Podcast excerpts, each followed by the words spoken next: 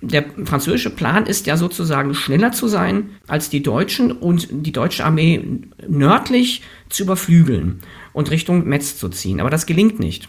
Die Deutschen sind schnell genug, um, um das habe ich ja eben schon mit diesem, dieser Fußballmetapher versucht zu erklären, um den Raum zu decken und den Gegner gar nicht erst Richtung Metz kommen zu lassen.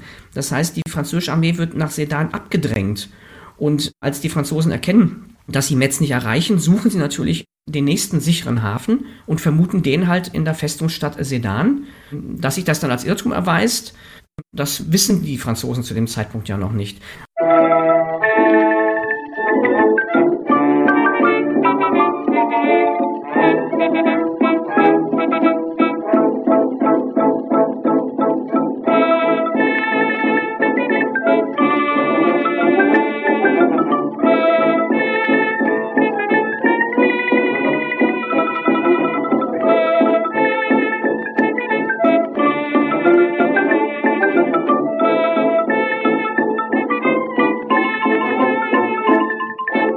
Diesem inzwischen vierten Interview mit Professor Dr. Tobias Arendt von der PH Ludwigsburg spreche ich mit ihm über die Schlacht von Sedan vom 1. und 2. September 1870.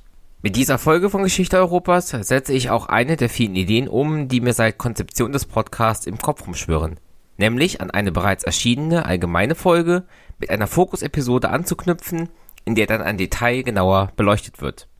Daher ist es sinnvoll, wenn ihr vor diesem Interview erst einmal unser Gespräch über den deutsch-französischen Krieg hört und euch dann hier einen der militärisch bedeutsamsten Momente in diesem Konflikt in dieser Episode genauer erklären lasst. Die Folge zum Krieg von 1870-71 ist in den Show Notes verlinkt, genauso wie andere relevante Episoden, die mit dieser hier thematisch verknüpft sind. In den Show Notes findet ihr auch Hinweise zu Feedback und Bewertungsmöglichkeiten und Links zu den Netzwerken Geschichtspodcasts.de und Wissenschaftspodcasts.de. Wenn ihr mich beim Betreiben und Weiterentwickeln des Podcasts darüber hinaus unterstützen möchtet, findet ihr dort auch einen Link zu Steady. Dieser Podcast erscheint auf Spotify und als RSS-Feed. Und damit geht es jetzt auch los. Wir beginnen mit der militärischen Lage vor der Schlacht, bevor der Verlauf, die Auswirkungen und, bei Sedan besonders wichtig, die Rezeption und Erinnerungen besprochen werden. Ich wünsche euch viele neue Erkenntnisse beim Anhören dieser Folge. Also nach der französischen Kriegserklärung vom 19. Juli 1870 rüsten natürlich beide Seiten hm, insofern auf, als sie sich vorbereiten, in die Aufmarschgebiete gehen, um dann Anfang August zu den ersten Kämpfen kommen zu lassen. Die französische Armee teilt sich in zwei Armeen unter der Führung zweier französischer Marschälle, nämlich Bazaine und MacMahon. Und die deutsche Armee teilt sich in drei Armeen, von denen für uns ähm, heute vor allen Dingen natürlich die dritte Armee unter der Führung des Kronprinzen Friedrich Wilhelm von Interesse ist. Die deutschen Armeen stehen im Großraum Pfalz, um nach Frankreich reinzugehen und die Franzosen erwarten die Deutschen dort auch. Es kommt zum ersten Gefechten am 2. August bei Saarbrücken. Es kommt dann zur ersten richtigen Schlacht am 4. August, als die Truppen des Kronprinzen der dritten Armee bei Weißenburg über die Grenze gehen, französisch Wissembourg, und dort die französische Armee schlagen, beziehungsweise Teile der französischen Armee schlagen. Die Armee befindet sich unter Leitung des bereits erwähnten Mac Mahon und nach der Niederlage von Weißenburg zieht sich die französische Armee nach Wörth zurück. Das liegt ein wenig westlich am Fuße der Vogesen, wo es dann am 6. August zur nächsten Schlacht kommt, zu einer großen Schlacht. Weißenburg war eine noch kleinere Schlacht. Und am 6. August besiegen tatsächlich die Truppen der dritten deutschen Armee, also Bayern und, und Preußen vor allen Dingen, die Franzosen, die sich daraufhin dann unter MacMahon Richtung Westen, Richtung Chalon absetzen. Am 6. August kommt es aber auch noch zu einer anderen Schlacht, nämlich bei Spichern, das ist wenige Kilometer westlich von Saarbrücken auf französischem Gebiet, wo hm, die Preußen hm, die Franzosen ebenfalls schlagen und auch dort zieht sich die französische Armee jetzt unter Führung von äh, Bazaine zurück Richtung Metz. Es kommt dann dazu, dass die Armee unter MacMahon und die dritte deutsche Armee hm, so mehr oder weniger gemeinsam natürlich mit Abstand und keiner weiß so richtig, wo der andere jeweils ist, Richtung Westen marschieren, also die Franzosen Richtung Chalon und die Deutschen antizipieren das und folgen ihnen mit gewissem Abstand ebenfalls Richtung Chalon. Und die Armee unter Bazaine geht Richtung Metz. Metz ist eine große alte Festungsstadt Ähm, und es kommt dort dann am 14., 16. und 18. August zu drei sehr großen, sehr blutigen Schlachten zwischen den Truppen Basens und der ersten und zweiten deutschen Armee. Alle drei Schlachten werden unter horrenden Verlusten von den Deutschen gewonnen. Und Gegenstand dieser Schlachten ist die Frage, gelingt es den Deutschen, die Franzosen in Metz einzuschließen oder können die Franzosen die Straßen nach Verdun gewinnen und weiter fliehen? Ähm, es kommt am Ende dann zur Einkesselung von Metz und zur Belagerung der, der Armee. Diese Belagerung dauert dann bis in den Oktober hinein und bindet Teile der ersten und zweiten deutschen Armee, setzt aber auch über 100.000 Franzosen dort in der Festung Schachmatt. Also mit den drei Schlachten rund um Metz, man nennt es auch die Trilogie von Metz, ist die Hälfte der französischen Armee außer Gefecht gesetzt. Die Armee unter MacMahon hingegen versucht jetzt, den eingeschlossenen Kameraden in Metz zu Hilfe zu kommen, also Metz zu entsetzen. Und das führt dazu, dass die Armee unter MacMahon jetzt nicht mehr westlich marschiert, sondern Richtung Norden, um der dritten deutschen Armee auszuweichen und nach Metz vorzudringen. Das antizipiert die deutsche Armee aber und macht den berühmten Rechtsschwenk der dritten deutschen Armee und schneidet der französischen Armee den, äh, den Weg ab. Also in der Fußballsprache würde man sagen, hier werden die Laufwege des Gegners antizipiert und durch Raumdeckung der Gegner aus dem Spiel genommen. Die Armee MacMahons wird dann Richtung Metz abgedrängt. Am 30. August kommt es zur Schlacht von Beaumont, südlich von äh, Sedan, wo Teile der französischen Armee von den Preußen überrascht werden und geschlagen werden und sich dann schließlich die Situation so darstellt, dass die Armee MacMahons, Napoleon III., der Kaiser der Franzosen, ist ebenfalls dabei und nomineller Befehlshaber, sich die Armee dort bei Sedan befindet und nun Gefahr läuft, dort von den deutschen Truppen so wie die Kameraden in Metz eingekesselt zu werden. Und um das zu verhindern, kommt es dann am 1. September zur großen Schlacht. Sie hatten ja eben gesagt, dass die Armee nicht so ganz voneinander wussten, wo sie jeweils waren. Wie sah denn die Aufklärung und auch die ja, Kommunikation zwischen einzelnen Armeen in dieser Zeit aus? Also wir haben ja noch kein GPS und, und kein Internet und kein WhatsApp. Das heißt, die Kommunikation ist nach unserem heutigen Verständnis in gewisser Weise noch archaisch. Hm, Aufklärung erfolgt meistens durch Reiter, also Ulanen vornehmlich und Husaren, die also versuchen auszuspähen, wo sich der Gegner befindet. Ähm, wenn es gut läuft, gibt es auch Kommunikationsmöglichkeiten durch die Telegrafie. Wir sind ja bereits im Industriezeitalter.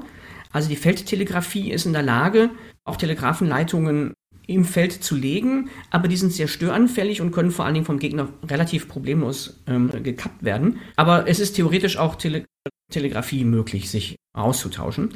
Aber in Wirklichkeit ist das noch ein ziemliches Stochern im Nebel. Also man hat ungefähr eine Ahnung, wo der Gegner sein könnte. Man kann ja auch darüber nachdenken, was der ungefähr vorhat. Und dass die Armee Magmahons versuchen würde, die eingeschlossene Armee in Metz der zu Hilfe zu kommen, ist ja ein relativ naheliegender Gedanke. Und dass man dann, wenn man von Chalon aus äh, auf die Karte guckt, auf die Idee kommen kann, wo die Truppe Magmahons ungefähr sein wird, das hat, haben die Deutschen, also vor allem Moltke, ganz gut erkannt. Aber Kommunikation ist ein Problem, auch in der Schlacht. Das wird sich bei der Schlacht von Sedan auch noch zeigen, weil nämlich die französische Armee am 1. September ganz erhebliche Kommunikationsprobleme hat, die einen Teil auch der Niederlage ausmachen. Und jetzt, wenn man sich die Karte anschaut, die ist ja quasi so, dass wir haben die Grenze Frankreichs, dazu parallel zieht die deutsche Armee nach Nordwest und nochmal parallel dazu dann die französische Armee auch, die dann ja versucht, diesen Schwenk zu machen. Wie schnell kamen solche Armeen denn am Tag voran? Wie weit kamen sie? Naja, allein so ein, so ein Schwenk von, von über 100.000 Mann ist ja eine unglaublich schwierige logistische Angelegenheit.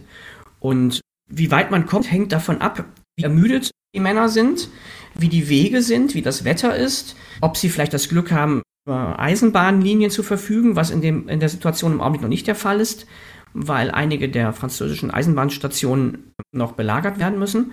Also ein, ein vollbepackter Fußsoldat schafft in hohem Tempo schon so zwischen 20 und 25 Kilometern am Tag, wobei das Gepäck oft auf die Bagagewagen gelegt wird, damit sie das nicht alles auch noch tragen müssen. Aber nach, nach einer Schlacht, vielleicht auch schon Verletzungen, und das ein paar Wochen lang wird das Tempo schon weniger. Also das ist schon ein relativ langsamer Krieg noch. sehr viel schneller als die Kriege noch am Anfang des 19. Jahrhunderts wegen der Nutzung der Eisenbahn. Aber die Eisenbahn steht halt nicht immer zur Verfügung. Und gerade in Feindesland ist das logistisch schwierig. Das liegt schon allein in den Spurgrößen. Und dass auch Eisenbahnlinien natürlich relativ schnell zu unterbrechen sind. Wieso kommt es denn jetzt gerade bei Sedan zur Schlacht? Warum findet der Schwenk gerade dort statt?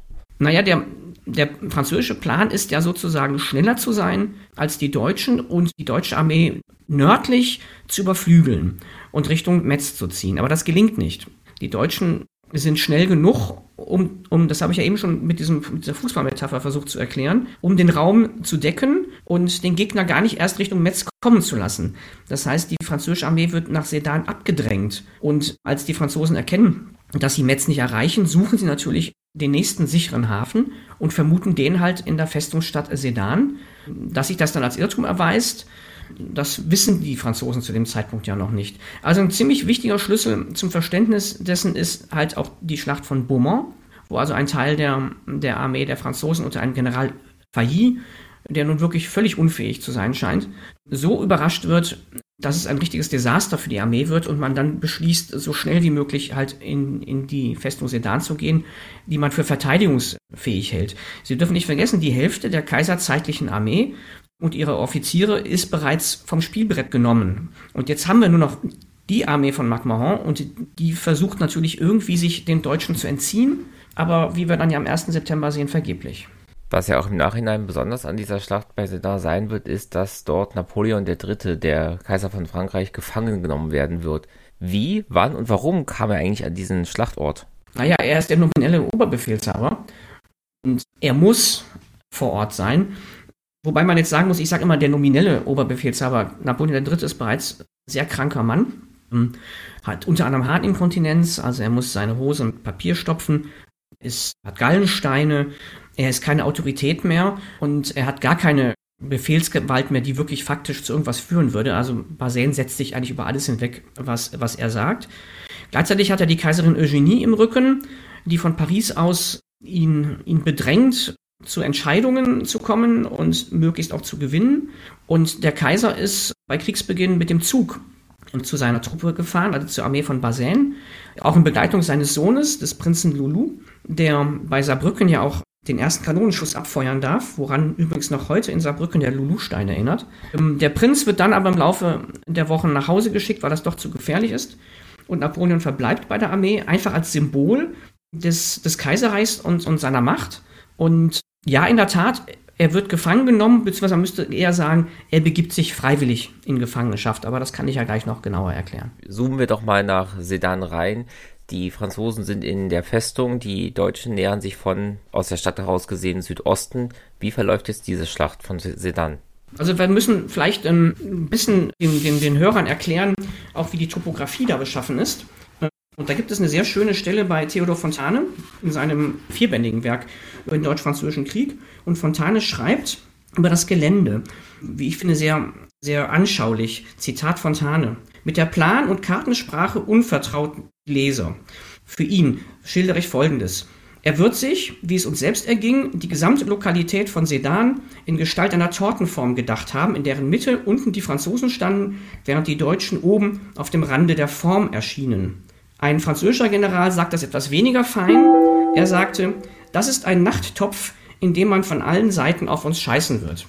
Ähm, das Problem bei Sedan ist offensichtlich, wie der französische General zu Recht erkannt hat, es ist eine Festungsstadt, umgeben von Anhöhen, jedenfalls im Norden, Westen und Osten. Und von diesen Anhöhen herab kann man mit Artillerie in das Gelände hineinschießen, also in die Stadt und auch in das nördlich der Stadt gelegene Hochplateau, in das sich die Franzosen dann später auch zurückziehen und von dort aus mit der Artillerie beschossen werden.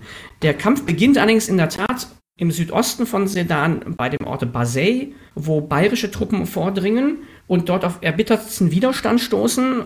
Und zwar nicht nur von französischen Elitetruppen der Marineinfanterie, sondern ganz offensichtlich auch von Zivilisten, die aus den Häusern herausschießen. Und es kommt dann da in Basay am frühen Morgen des 1. September zu sehr hässlichen Szenen, also auch zum Erschießen von Zivilisten. Die Bayern rennen das Dorf ab, dringen in die Häuser ein und jeden, den sie dort finden, ob uniformiert oder nicht uniformiert, wird, wird erschossen. Man kann das aus französischer Sicht für, für Kriegsverbrechen halten und in dem Ort Basé selbst wird auch entsprechend so an die Sache gedacht. Bis heute. Aber wenn man das aus bayerischer Sicht sieht, dann haben wir es dort mit Amateursoldaten zu tun, die normalen Berufen nachgehen und als Wehrpflichtige jetzt in die Situation kommen, die sie nicht gelernt haben. Also im 19. Jahrhundert ist es noch so, Uniformierte schießen auf Uniformierte und versuchen die Zivilisten weitgehend rauszuhalten, jedenfalls in der ersten Phase dieses Krieges.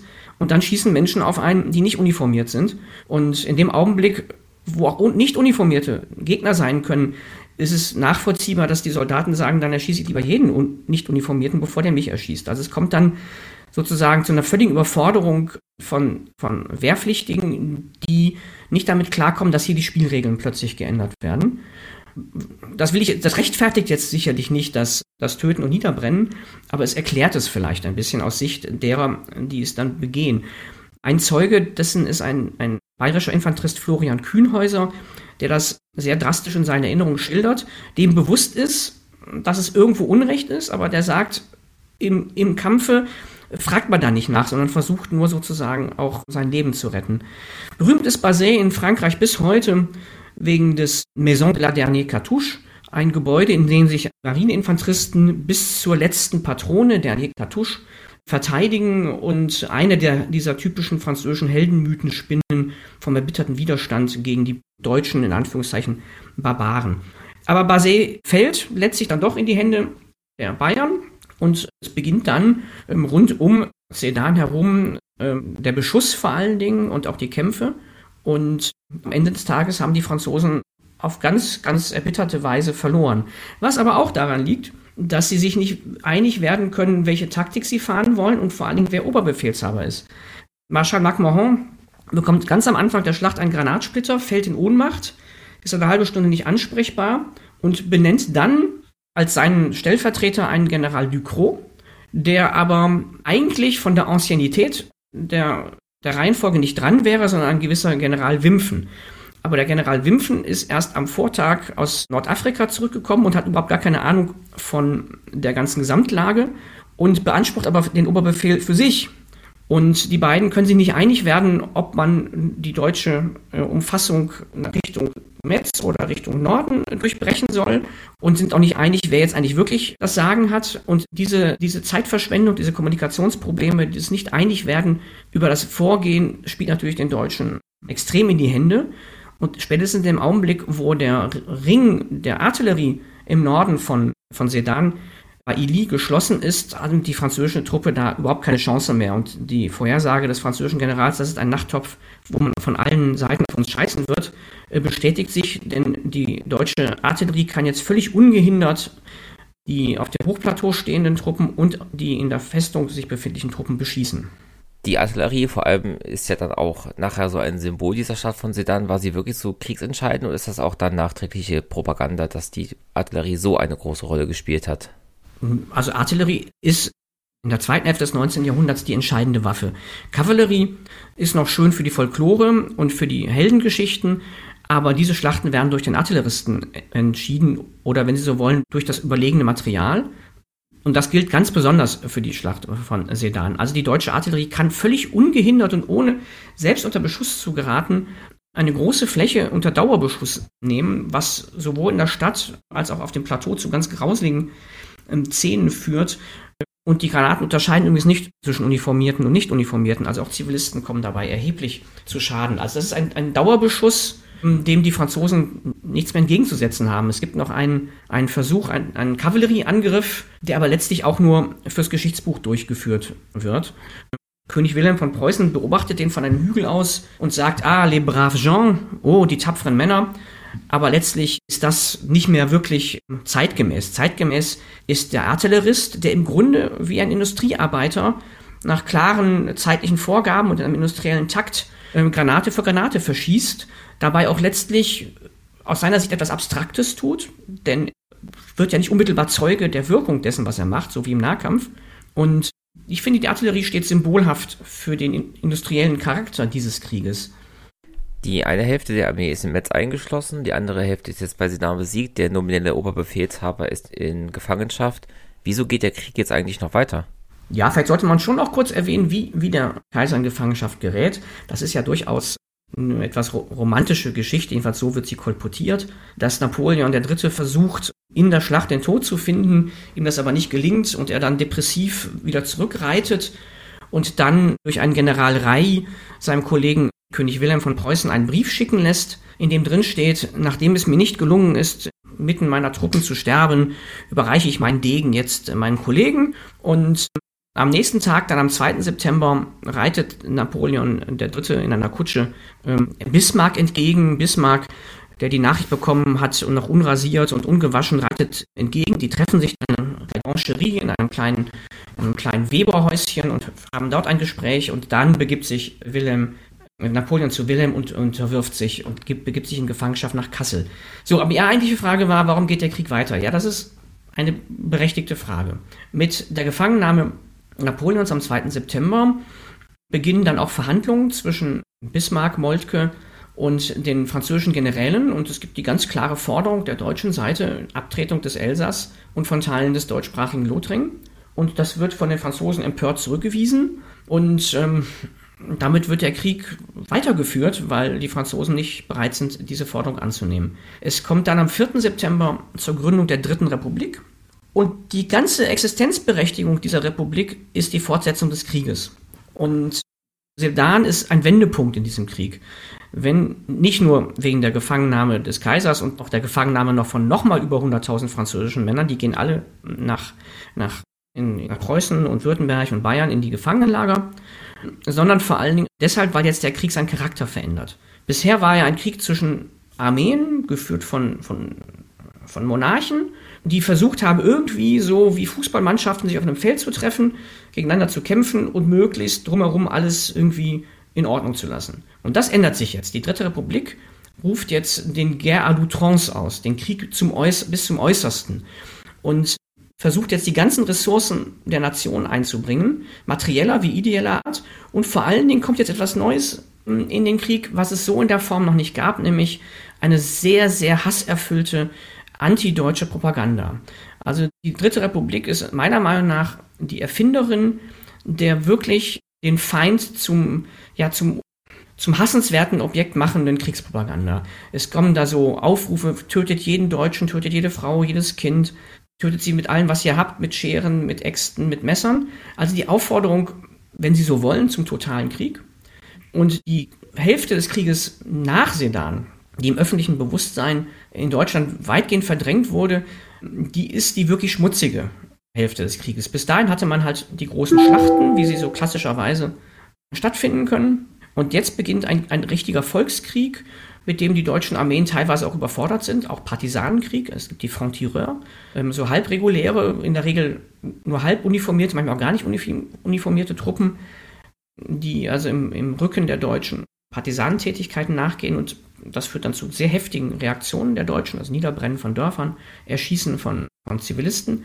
Mm, der Krieg geht weiter, weil die Dritte Republik glaubt, die, den Krieg gewinnen zu können, weil sie glaubt, diese Kriegsforderung abweisen zu können und weil sie die Raison d'être dieser Republik ist. Und äh, vor allen Dingen ein gewisser Jules Gambetta ist da der, der entscheidende Mann.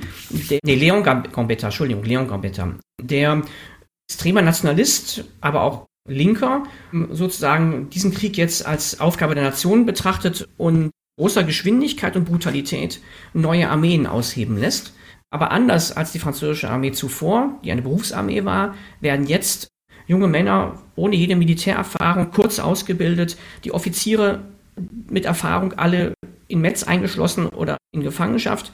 Und Gambetta schmeißt jetzt diese jungen, schlecht ausgebildeten, schlecht ausgerüsteten, schlecht geführten Männer äh, in lange, große Schlachten, um diesen Krieg noch gewinnen zu können. Aber wie wir wissen, gelingt das dann am Ende ja nicht mehr. Der Sedanstag wird ja später ein wichtiger Erinnerungsort, vor allem erstmal im Deutschen Kaiserreich, obwohl es ja nie offiziell ein Nationalfeiertag wird. Wie trotzdem wird an diese Schlacht von Sedan im Kaiserreich erinnert? Also erstmal ist es ja die Erfindung eines evangelischen Pastors Bodelschwing, diesen Tag zu einer Art von Feiertag zu machen. Und es ist vor allen Dingen ein Feiertag, der in den Teilen des Deutschen Reichs begangen wird, die protestantisch sind und die sozusagen das preußische Narrativ von der Reichseinigung auch ungefragt übernehmen.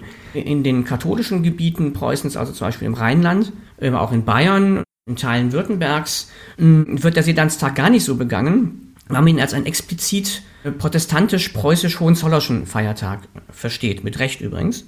Und ähm, das entwickelt sich erst im Laufe, im Laufe der nächsten Jahrzehnte. Aber unmittelbar nach dem Krieg ist das noch alles gar nicht so erinnerungskulturell äh, festgezurrt. Aber da, wo der Feiertag gefeiert wird, ist das eigentlich immer so ein sehr ähnliches Schema. Der örtliche Kriegerverein, also der Veteranenverein, und die Kriegervereine sind stramm monarchistisch pro-preußisch. Sozialdemokraten dürfen zum Beispiel nicht Mitglied werden.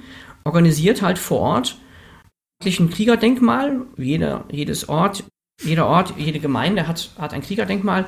Ähm, einen Aufmarsch, dann werden wird die Wacht am Rhein gesungen, es werden Lieder, ge Reden gehalten, es werden Grenzen niedergelegt. Das ist eigentlich immer so Jahr für Jahr das Gleiche. Auch die Schulen sind wichtige Orte der Sedan feiern, wobei auch da differenziert werden muss, wo sich die Schulen befinden, wie ernst das die Schulen jeweils nehmen mit dem, mit dem Feiern.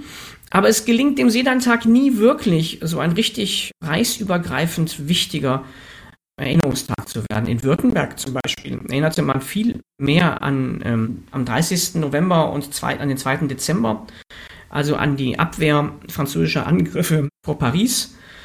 Und bei Villiers und Champigny, das war sozusagen der württembergische Gedenktag. Und die Bayern erinnerten lieber an die Schlacht von Wörth als an die Schlacht von Sedan, wobei sie natürlich auch da eine Rolle gespielt haben. Also es ist nicht ganz so einfach mit dem, mit dem Sedan-Tag. Aber es gibt eine ganz wunderbare Szene in dem Film Der Hauptmann von Köpenick mit Heinz Rühmann. Ich weiß nicht, ob Sie das vor Augen haben. Da steigt der Film nämlich ein mit Sedan-Tag im Gefängnis.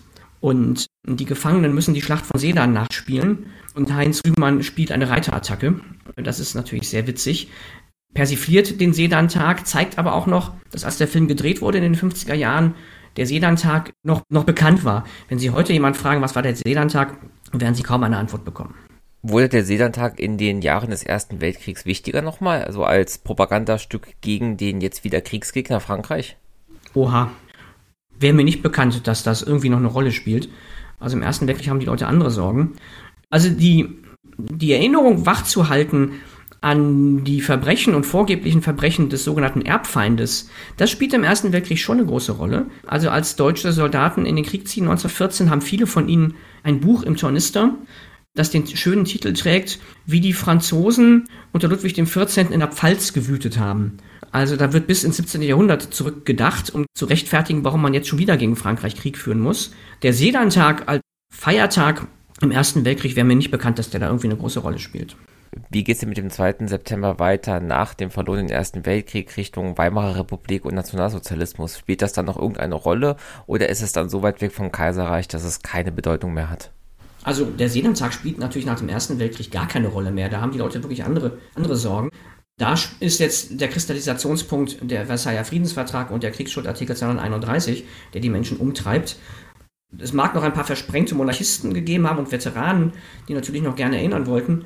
Aber nach dem Ersten Weltkrieg sind andere Fragen deutlich mehr im Mittelpunkt.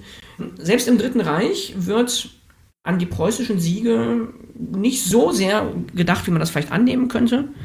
Also es gibt schon Schulbücher, in denen Bismarck noch so gefeiert wird, aber mm, das spielt auch, also die, die Rezeption der Einigungskriege ist im deutschen NS-Reich hat das keine große Bedeutung, sondern da ist auch da der Kristallisationspunkt eher Revision des Versailler Friedensvertrages, das gemeinsame Fronterlebnis, ähm, die Geburt des, der nationalen Einheit im Schützengraben und solche Geschichten.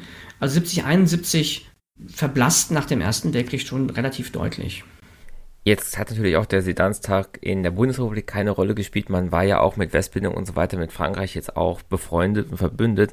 Warum wurde dann 1993 ausgerechnet am Sedanstag am deutschen Eck Wilhelm I. wieder aufgestellt? Konnte man sich da keinen besseren Tag für aussuchen? Also diese ganze Geschichte um das deutsche Eck und, und das Reiterdenkmal ist ja sowieso schon damals extrem kontrovers diskutiert worden. Ich bin mir aber gar nicht so sicher, dass die Initiatoren sich der Bedeutung des 2. September wirklich so bewusst gewesen sind und da eine, eine Provokation erstellen wollten. Das ist mir gar nicht so, bin da gar nicht so sicher. Ich könnte mir vorstellen, dass das reiner Zufall war. Denn die Diskussion, warum kommt da wieder der Kaiser Wilhelm aufs Podest, die ist ja unabhängig davon, ob das jetzt am 2. September oder am 5. August passiert, ähm, das ist das eigentliche Problem gewesen. Wollen wir wirklich uns remonarchisieren in unserer Erinnerungskultur? Dass der 2. September war, kann Zufall gewesen sein. Vielleicht war es auch geplant, aber dann wäre es in der Tat eine fahrlässige Provokation gewesen.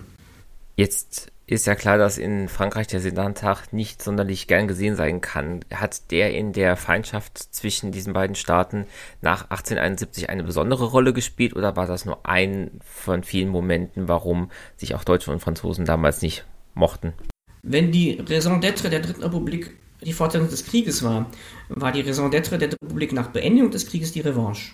Ja, die Heimholung der blutenden Wunde Frankreichs, wie man das nannte. Jedes Schulkind in Frankreich bis zum Ersten Weltkrieg wurde eingetrichtert, dass die armen Elsässer jetzt unter deutscher Knute stünden, aber eigentlich Franzosen seien und dass es eines Tages passieren wird, dass man sich das wieder zurückholt. Ähm, da sind die Schulbücher relativ eindeutig. Der Sedan-Tag als sozusagen deutscher Feiertag hat die Franzosen nicht besonders interessiert. Dafür war die Dritte Republik auch zu selbstbezogen. Die Heimholung von, von Elsass und Teilen von Lothringens und die Revanche für die vorgebliche Demütigung, hm, dass der deutsche Kaiser im Spiegelsaal von Versailles proklamiert worden ist, das waren so die Dinge, die viel wichtiger waren im französischen Bewusstsein. Nun muss man dazu sagen, diese Demütigung oder diese vorgebliche Demütigung Frankreichs war vor allen Dingen eine französische Projektion in die Absichten der Deutschen.